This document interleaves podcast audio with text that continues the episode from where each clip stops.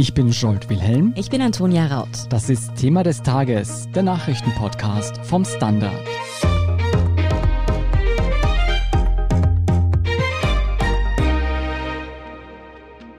Ich wäre ja dafür, dass zur Impfung jetzt mal so eine richtig gute Nachricht kommt. Sowas wie, wer gegen Corona geimpft ist, tut sich leichter beim Fremdsprachenlernen. Irgend sowas. Aber stattdessen kommen leider immer wieder neue Hiobsbotschaften. Das wäre wirklich wünschenswert. Jetzt hat aber Johnson Johnson bekannt gegeben, dass man seinen Impfstoff vorerst nicht weiter an Europa ausliefern wird. Der Grund dafür sind einige Komplikationen und Thrombosefälle in den USA und die müssen zunächst untersucht werden. Ja, was genau es mit diesen zugegeben sehr seltenen Nebenwirkungen auf sich hat und was das vor allem für den österreichischen Impfplan bedeutet, darüber sprechen wir heute mit Klaus Taschwer vom Standard. Klaus, wieso stoppt Johnson Johnson jetzt die Verimpfungen in den USA und auch die Lieferungen des Impfstoffs nach Europa? Das hat damit zu tun, dass in den USA sechs Fälle von seltenen Sinusthrombosen aufgetaucht sind. Blutgerinnseln im Gehirn, die lebensgefährlich sind und als Vorsichtsmaßnahme, weil die Gefahr besteht, dass es einen Zusammenhang zwischen Impfung und diesen Sinusthrombosen gibt, hat man eben beschlossen, vorläufig die Impfung in den USA zu pausieren. Da hat man ja bereits seit Ende Februar 6,8 Millionen Impfdosen verimpft. Zugleich hat die Firma Johnson Johnson beschlossen, vorläufig einmal die Auslieferung weiterer Impfdosen nach Europa ebenfalls zu pausieren. Klaus, wir sprechen hier von sechs speziellen Thrombosefällen bei fast sieben Millionen verimpften Dosen in den USA. Steht da ein Lieferstopp überhaupt in Relation zur generellen Gefahr, die von Corona ausgeht? Eigentlich nicht. Also ich habe es ja schon angedeutet, das ist wirklich eine extreme Vorsichtsmaßnahme, die da in den USA getroffen wurde.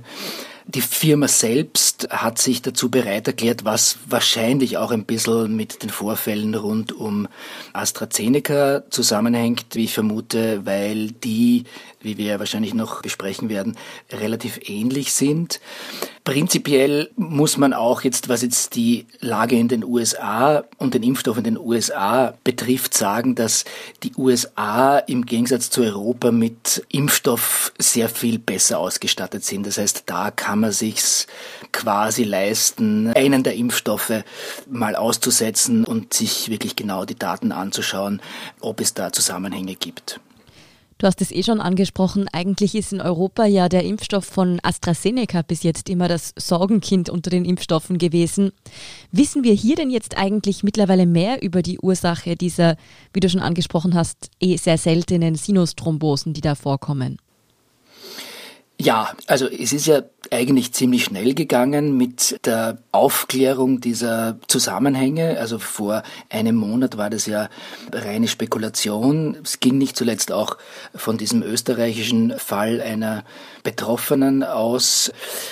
Und mittlerweile weiß man, dass es ziemlich sicher einen Zusammenhang gibt zwischen dem Impfstoff von AstraZeneca und dem ganz seltenen Auftreten von Fällen von sogenannten Thrombozytopenien. Das sind Mangelerscheinungen von Blutblättchen. Also Blutblättchen sind Thrombozyten und die dienen im Blut ja eigentlich dazu, dass das Blut gerinnt, wenn wir eine Wunde haben. Wenn man weniger Thrombozyten hat, würde man annehmen, dass es zu keinen Verklumpungen kommt, aber es ist in dem Fall genau das Gegenteil der Fall, weil diese übrig gebliebenen Thrombozyten, also Blutblättchen, sich verklumpen und dann in den Venen in dem Fall unter Anführungszeichen stecken bleiben und eben zu diesen Blutgerinnseln führen. Ist natürlich besonders unangenehm, wenn das im Gehirn, also in den Sinusvenen, in der größten Vene im Gehirn passiert. Und man weiß auch ein bisschen mehr über den Mechanismus. Also man geht davon aus, dass Antikörper, wie die entstehen, weiß man allerdings nicht, dazu führen, dass ein Blutblättchenfaktor quasi überschießt. Der führt dann dazu, dass es zu dieser Thrombozytopenie kommt. Was jetzt genau der Grund ist, dass dieser Blutblättchenfaktor 4, heißt der genau, außer Kontrolle gerät, weiß man nicht. Da gibt es zwei Vermutungen, zwei hauptsächliche Vermutungen.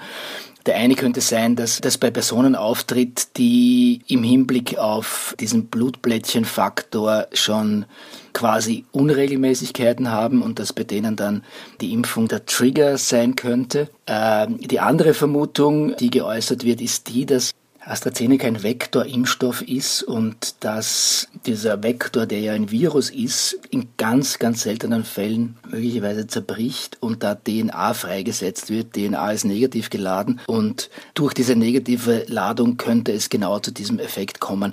Das ist aber vor allem noch Spekulation. Man weiß es nicht sehr genau, aber das ist auf jeden Fall Forschungsgegenstand, weil das natürlich auch bedeuten könnte, dass es an dem Vektor selbst liegt. Und das führt uns dann natürlich auch wieder zum Vektorimpfstoff von Johnson Johnson.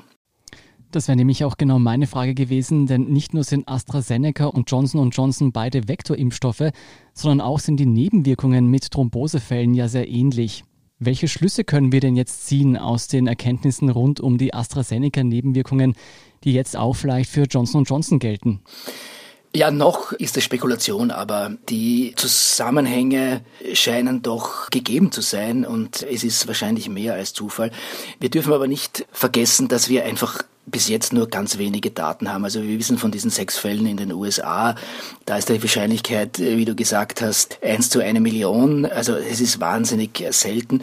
Wir erwarten aber heute Abend mehr Daten aus den USA und dann weiß man ein bisschen mehr, ob das jetzt tatsächlich genau die gleiche Form von Thrombozytopenie ist, die zu diesen Gerinnseln geführt hat. Eine Ähnlichkeit ist auch, dass es in erster Linie wieder jüngere Frauen sind, die davon betroffen sind. Also das ist noch eine andere Übereinstimmung, die wirklich auch darauf hindeutet, dass es da strukturelle Ähnlichkeiten geben dürfte.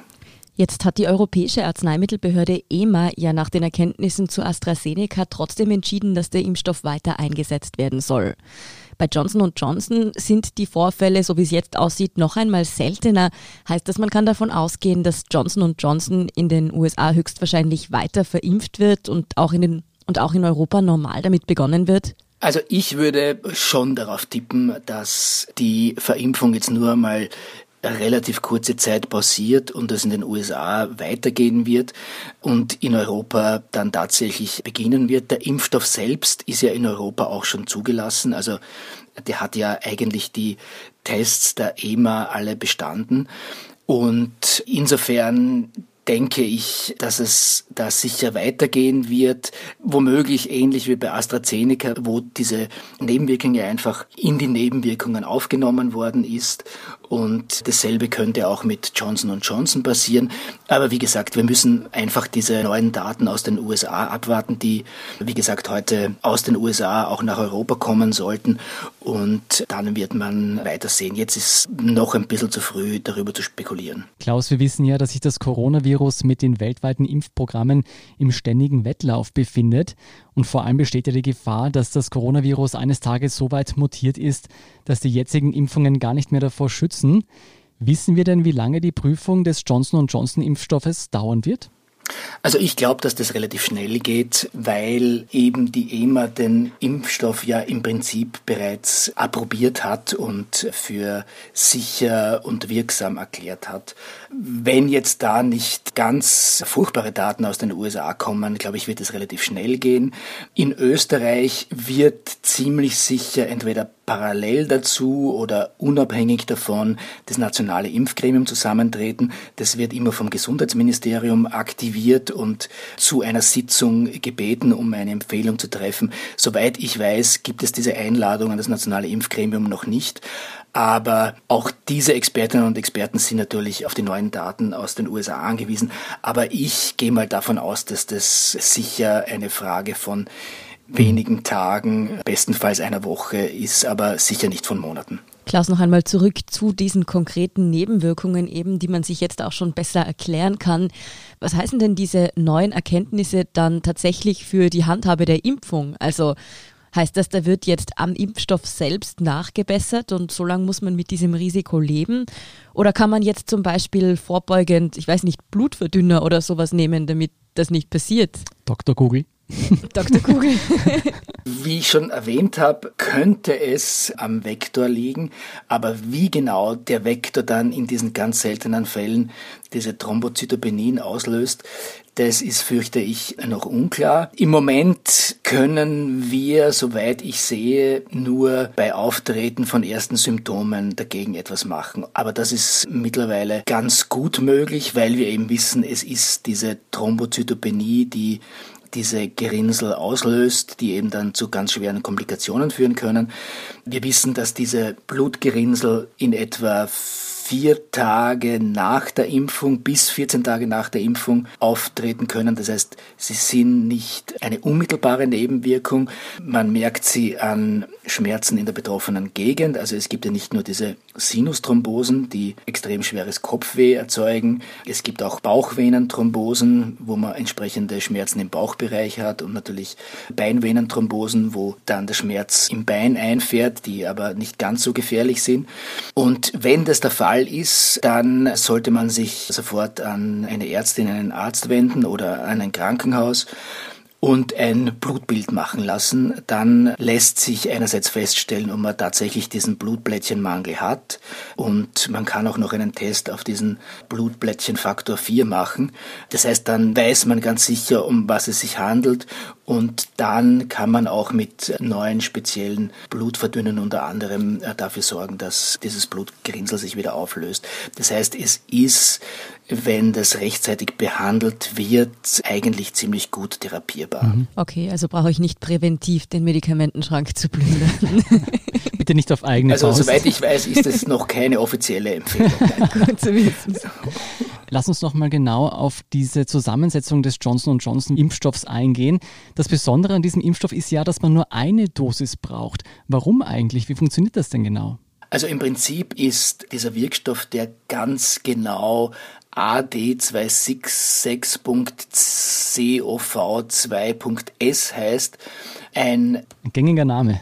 genau, Virusvektor. Also was man vielleicht auch noch dazu sagen muss, also der Impfstoff kursiert auch unter dem Namen Janssen. Das rührt daher, dass Janssen Teil des internationalen Pharmakonzerns Johnson Johnson ist und mhm. Janssen ist der eigentliche Produzent des Impfstoffs. Das heißt, auf den Packungen mhm. steht dann oft auch Janssen drauf. Dazu nur im, in Klammer. Im Prinzip ist der Impfstoff ähnlich aufgebaut wie die anderen Vektorimpfstoffe. Also es gibt einen Adenovirus, einen Erkältungsvirus als Träger und dann enthält dieser Träger genetische Anweisungen für ein Protein, das als das Spike-Protein bekannt ist und das produziert eben die entsprechenden Immunantworten.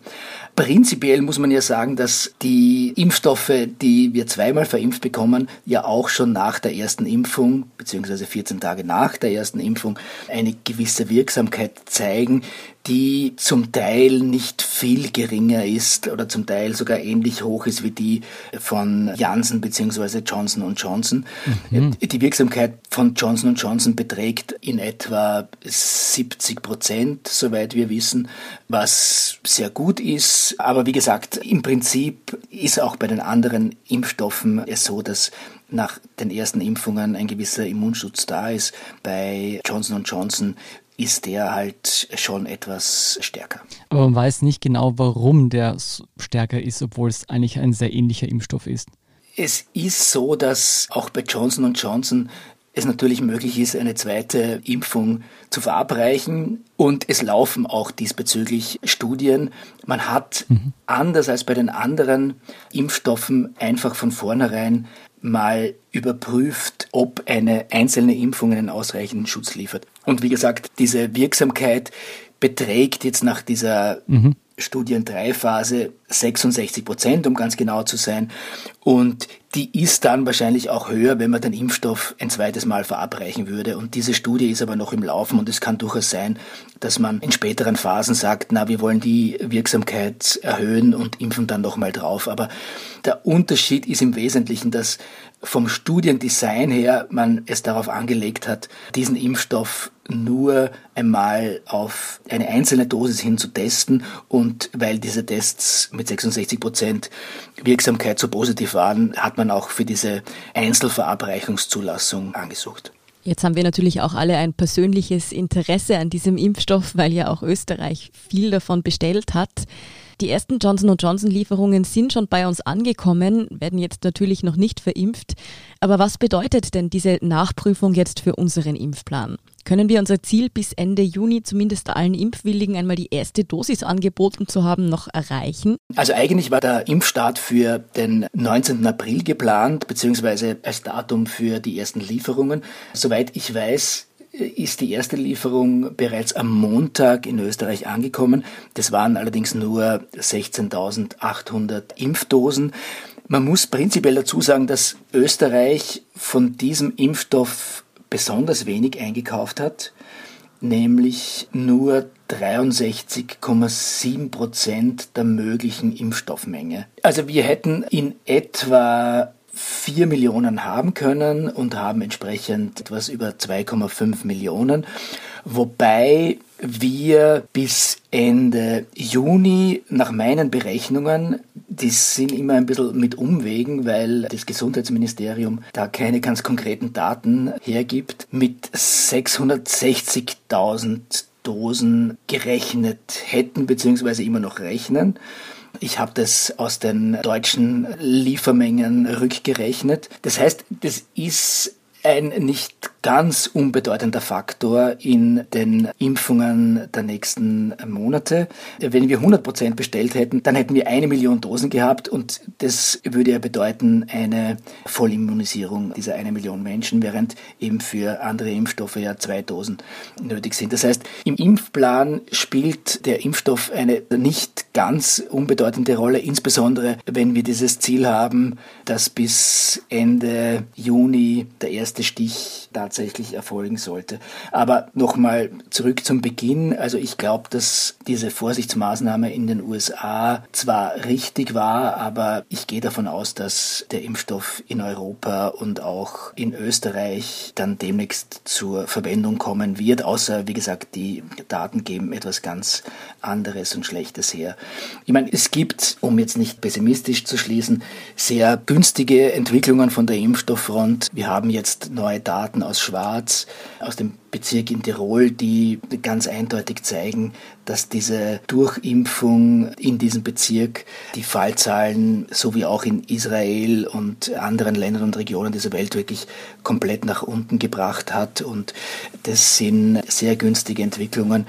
Wie gesagt, wir haben einfach das Problem, dass wir jetzt einfach noch zwei, drei Monate auf jeden Fall Impfstoffknappheit haben werden und das spielt natürlich alles auch mit rein in diese Frage der Vorsichtsmaßnahmen, an wen man diesen Impfstoff oder diese Impfstoffe jetzt verimpfen soll. Aktuell ist es auf jeden Fall so, wenn diese Inzidenzen sich auch bei Johnson Johnson nicht wesentlich verändern sollten, dass es in Europa und in Österreich auf jeden Fall besser wäre, den Impfstoff zu verimpfen, als aufgrund dieses wie gesagt, extrem geringen Risikos darauf zu verzichten. Mm, ja, vor allem, da wir bei 600.000 Impfungen ja auch von 600.000 Menschenleben sprechen, die durch die Impfung geschützt würden. Vielen Dank, Klaus Taschwer, für deine Einschätzung. Wie immer, vielen herzlichen Dank für die Fragen und bis zum nächsten Mal. Wir sind gleich zurück.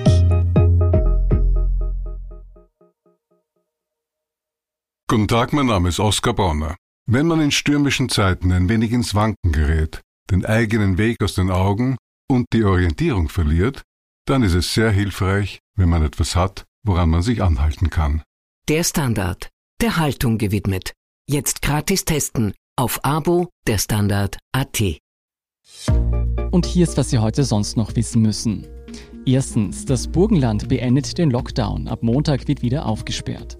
Die Schulen und auch der Handel werden im Burgenland am Montag wieder öffnen. Die Testkapazitäten werden weiter erhöht und Landeshauptmann Doskozil will ein System erarbeiten, das es erlaubt, ins Wirtshaus oder zum Friseur zu gehen. Mit der Öffnung geht das Burgenland einen anderen Weg als die Nachbarbundesländer Wien und Niederösterreich.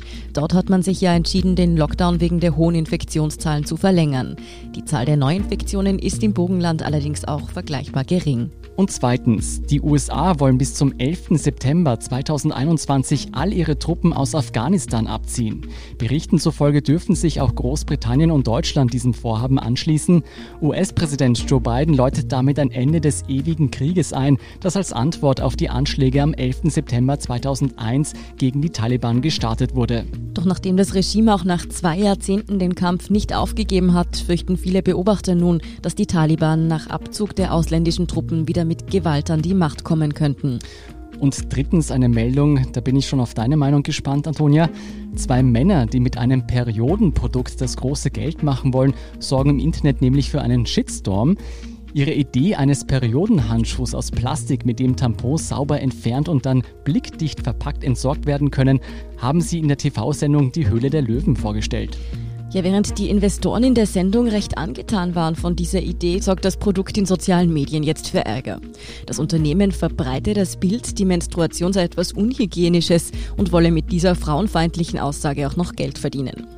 Die beiden Startup-Gründer haben mittlerweile eine Stellungnahme herausgegeben und bekundet, Frauen mit ihrem Produkt lediglich helfen zu wollen. Ob ihnen das gelungen ist, ist die Frage.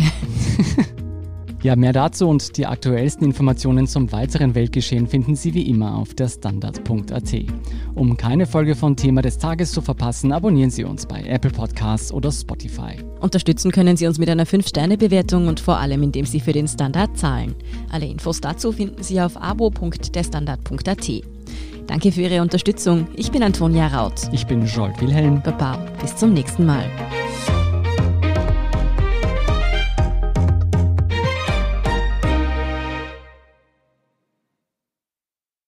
Guten Tag, mein Name ist Oskar Bonner. Wenn man in stürmischen Zeiten ein wenig ins Wanken gerät, den eigenen Weg aus den Augen und die Orientierung verliert, dann ist es sehr hilfreich, wenn man etwas hat, woran man sich anhalten kann. Der Standard, der Haltung gewidmet. Jetzt gratis testen auf Abo der Standard.at.